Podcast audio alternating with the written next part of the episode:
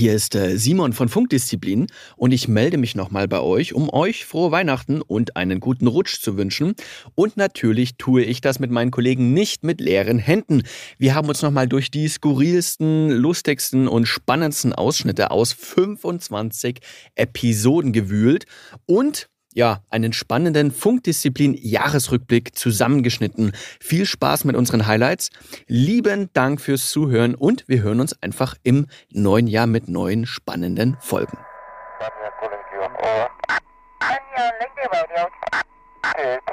Funkdisziplin, der Podcast der Bundespolizei zu Einstieg, Alltag und vielen anderen Geschichten rund um die Bundespolizei.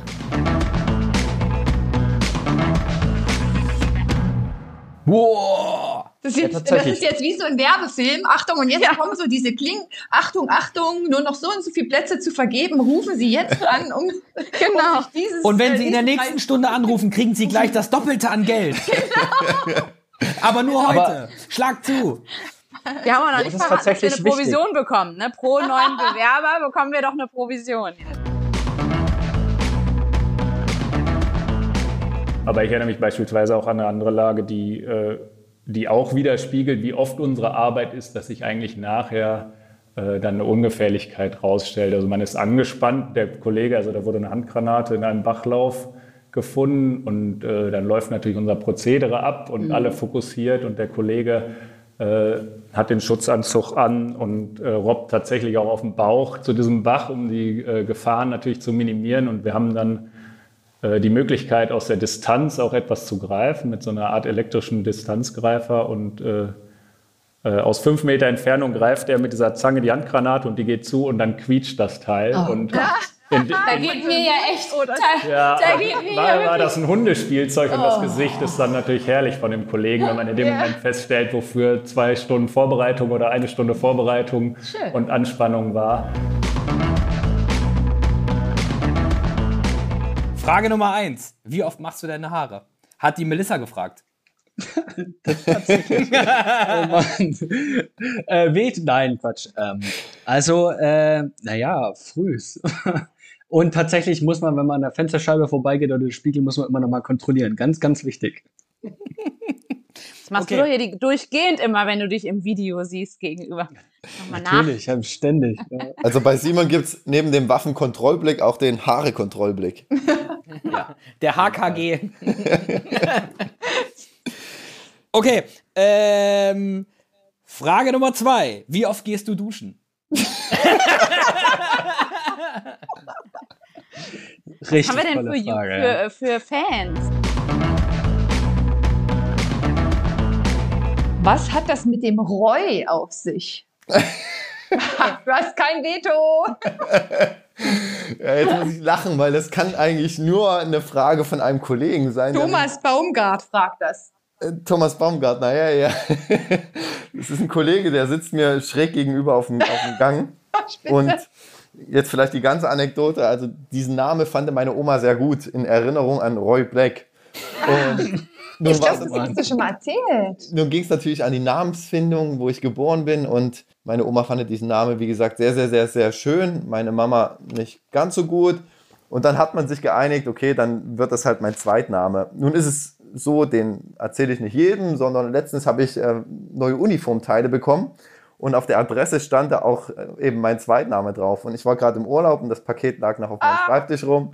Und eben genau dieser Kollege kam dann äh, ins Büro und hat natürlich gleich die Situation schamlos ausgenutzt und ja, seither ähm, er Aber Daniel, das ist der er Reveal des. Tages hier. Echt. Der Ja. Zweitname. Das muss ich wirklich mal sagen. Damit, da muss man natürlich bei sowas echt extrem vorsichtig sein. Ja. Weil bei manchen Kollegen brauchst du keine Feinde mehr. Nee. Das- Gut, dass es jetzt im Podcast ist. Zumindest immer bei den Veranstaltungen so empfunden. Du bist schon so ein bisschen auch der Leuchtturm, finde ich, so ein bisschen. Du bist auch so ein bisschen der Motivator für alle, die neu kommen, weil du natürlich schon durch deine Erfolge zeigst, was man alles erreichen kann. Ne? Also ähm, du stichst da ja schon ein bisschen heraus. Und deswegen habe ich, ich meine, auch wenn du jetzt in Potsdam mit deiner Familie wohnst, äh, glaube ich schon, dass ja dein Einfluss auch auf junge Sportler, auch auf junge Sportler in der Bundespolizei, nicht zu unterschätzen ist. Also das ist der Eindruck, den ich immer mitbekommen habe, auch wenn die Neueinstellungen waren und der Name Brendel fiel. Das war schon so ein bisschen, also natürlich speziell auch bei den Kanusportlern, aber ähm, auch generell, weil du ja schon ein bisschen herausstichst. Und da Me- Meinst du, meinst du, ich bin schon so Inventar, naja, du, Bundespolizei-Inventar? also ich, ich, ähm, du bist schon, du, du gehörst ja schon zu den erfahrenen Sportlern, natürlich. Das Ja, finde ich schon. Und ähm, da war es bei, bei uns so, wir hatten einen Schießausbilder, der hatte ein Fable dafür, wenn er mit uns rausgefahren ist, dann gibt's immer nur ein Essen. Der hat dann immer vorbestellt, saure Eier. Was ist das denn? Echt? Oh, ich liebe saure Eier, aber und dann gab's speziell. immer draußen, alle natürlich haben sich so gefragt, irgendwie, weiß ich, äh, Spaghetti Bolognese, das ist ja Nudeln, jeder Gulasch. gerne, also Nudeln, Gulasch. Weißt du, so. Ja. Und, äh, und nee, er musste sich immer saure Eier rausbestellen. So, ein- so ein AFZ ist ja eigentlich aufgebaut wie so eine Kaserne. Und das ist ja jetzt der absolute Lifehack. Es gibt nämlich so ein paar Leute, mit denen muss man sich echt gut stellen. Das ist der Waffenwart, das ist der äh, äh, Schirmmeister, also die Fahrbereitschaft. Dann sind natürlich die Leute aus der Küche. Bei Ganz denen richtig. vielleicht auch mal eine kleine Extraportion. Die Jungs aus der Bekleidungskammer. Unbedingt. Oh ja, ganz Ich fand auch den Sportwart wichtig, weil dann konnte Ja. man auch außerhalb der Ja. Zeit nochmal in die Halle zum Trainieren. Und die Sannis. oh, ja. Mit diesen, mit diesen Positionen muss man sich immer gut stellen. Das ist, äh, glaube ich, schon, also bei uns war das so und das ist ähm, in der Bundesbereitschaftspolizei so gewesen und das wird jetzt auch immer noch nicht anders sein. Also kleiner Lifehack an euch, merkt euch das, sucht diese Menschen auf und seid übertrieben freundlich zu denen. Und kleiner Tipp, wenn man reinkommt und beginnt ein Gespräch mit den Worten, ich habe ein Problem und nur du kannst es lösen, hast du gewonnen. Und zwar am Montag ist um 16.30, 17 Uhr der Treffpunkt an einer sehr, sehr großen, sagen wir mal, Einkaufskette, wo der komplett dann zugeparkt ist von Anwärterinnen und Anwärtern. Ich sage jetzt natürlich nicht die Kette, aber da kommt man, glaube ich, da ko kommt man an Anwärtern gar nicht vorbei. Ja, und ich habe da gearbeitet. Was? Ich wusste es. Ja, genau. Und dann kommt man halt so ins Gespräch, ne? Und dann haben sie mich überzeugt und habe mich dann dadurch beworben. Echt, Aber es gab, das kein, noch? Das, es gab das, aber das dann keinen Ärger. Ne? Ich wollte es gerade sagen, es gab jetzt keinen Ärger, dass die Schlangen immer länger wurden, je, je interessanter die Bundespolizei wurde oder so. Nein. Und jetzt will ich mal sagen, da wird man nach diesem studentischen Lotterleben, Ja, wird man genau. noch mal richtig eingenordet. Genau. Geschliffen. Da wird man noch mal geschliffen. Nee, also Nur mit, nur mit Druck entsteht aus Kohle ein Diamant. Diamant. Richtig, genau.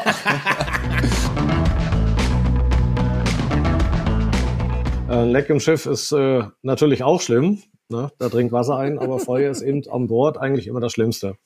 Alle Kollegen, die an Bord kommen, äh, durchlaufen eine sogenannte Schiffssicherungsausbildung. Ja, da geht's dann eben um Leckbau, Leckbekämpfung, unter anderem dann aber auch um die Feuerbekämpfung. Kannst Ähm, du, kannst du das mal äh, vielleicht mal plastisch Ja. darstellen? Man Leck, äh, Leckbau, da äh, denkt man immer so an alte äh, Piraten, äh, Schinken, Ja, genau. wo dann irgend mit dem Hammer noch So versucht aus. wird, Mhm. da Ja, noch so ein ähnlich. Brett an die Wand. Wie läuft das aber an dem Ja, genau so ist es. So ähnlich ist es auch. Also Aha, wir, haben ja, okay. wir haben ja zum Beispiel auch Lenzpumpen, die werden erstmal zugeschaltet, dass das eindringende Wasser erstmal rauskommt oder gehalten werden kann. Das Da Wasser muss muss, raus aus dem Boot, Männer. So ist es. Das Wasser Ja. muss raus. Richtig. So, so muss es Wenn es sein. klappt, gibt's eine halbe So. Flasche Bier für jeden. Äh, vielleicht auch eine ganze, muss man sehen. mal sehen, was übrig geblieben ist. Nein, aber so wie du schon sagst, äh, äh, es kommt ja darauf an, wie groß ist das Leck. Manchmal reicht es, einen Holzpfropfen reinzuklopfen in die Bordwand, dann ist das Leck verstopft. Aber wenn man natürlich größere Löcher hat, dann muss man schon ein sogenanntes Leck bauen. Das heißt, man arbeitet mit Leckwerbrettern, Leckwehrbalken, mit Unterlagen und so weiter und baut dann richtig äh, einen Verschluss vor dieses Leck, um, wirklich? das, Okay, das um krass, dieses ja. Eindringen natürlich äh, standzuhalten ne? und das Ja. Sch- Schiff schwimmfähig zu halten. Und das äh, wird natürlich auch trainiert. Klar. Ihr müsst wissen, egal wo ihr hinkommt, egal ob ihr zum Schirmmeister kommt oder Waffenwart oder in die Bekleidungskammer, der erste Satz von denjenigen ist immer erstmal, haben wir nicht. Haben wir nicht, gibt's nicht. Ja? Genau. Aber Jetzt- meistens, die haben, äh, Leute, die haben noch Schränke ganz hinten da, verschlossen, Regale. Ja? Genau. Die haben das schon noch. Ich ja? brauche eine neue Hose in einer anderen Größe. Müsst, haben wir nicht, haben wir nicht. Ja. ihr müsst die nur überzeugen, dass ihr das unbedingt braucht. Ja. Ja, und dass nur die euch helfen können. Die können nur euch helfen. Nur die können euch helfen. So.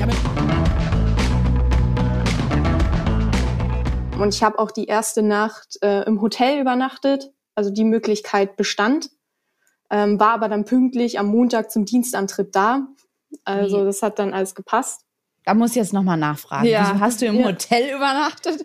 Ähm, weil ich damals, man hat ja dann auch so ein bisschen Heimweh und ich hatte da meinen ersten Freund, so erste große Liebe und man wusste ja auch nicht, oh, kann ich das Wochenende wirklich nach Hause fahren? Hm, ähm, vielleicht habe ich ja sowas wie eine Ausgangssperre. Ähm, vielleicht lassen die mich ja gar nicht mehr raus aus der Akademie. Und ich Dann hast du dir gedacht, lieber gar nicht erst rein am Abend. das dachte ich mir. Über Brücken darf nicht im Gleichschritt marschiert werden. Oh, stimmt, das weiß Steht ich sogar auch in noch. der kenn ich gar nicht. Steht sogar in der Erzähl. Straßenverkehrsordnung. Ja. Ja, erklär das mal, Phil. Das ist jetzt wieder richtig abgenördet hier, aber. Damit die äh, nicht einstürzt. Ja, tatsächlich. genau. Tatsächlich. Ja. Wenn, so ein, wenn so eine komplette Hundertschaft über eine Brücke im Gleichschritt marschiert, da können Schwingungen auftreten, Leute. Ahnt ja gar nicht. Ja, also so ein man muss sagen, tatsächlich, äh, Brühl ist halt äh, Studierendenleben. Äh, äh, ne? Man hat eben auch Köln nicht weit. Und klar verabredet man sich. Braucht man nicht. Es, es menschelt natürlich dann auch mal und man verabredet sich halt auch mal. menschelt, Es ja. menschelt. Sehr süß. Und dann fährt man halt auch mal nach Köln zusammen rein zum Feiern. Hallo, das gehört zum Studium dazu. Funkdisziplin, der Bundespolizei-Podcast.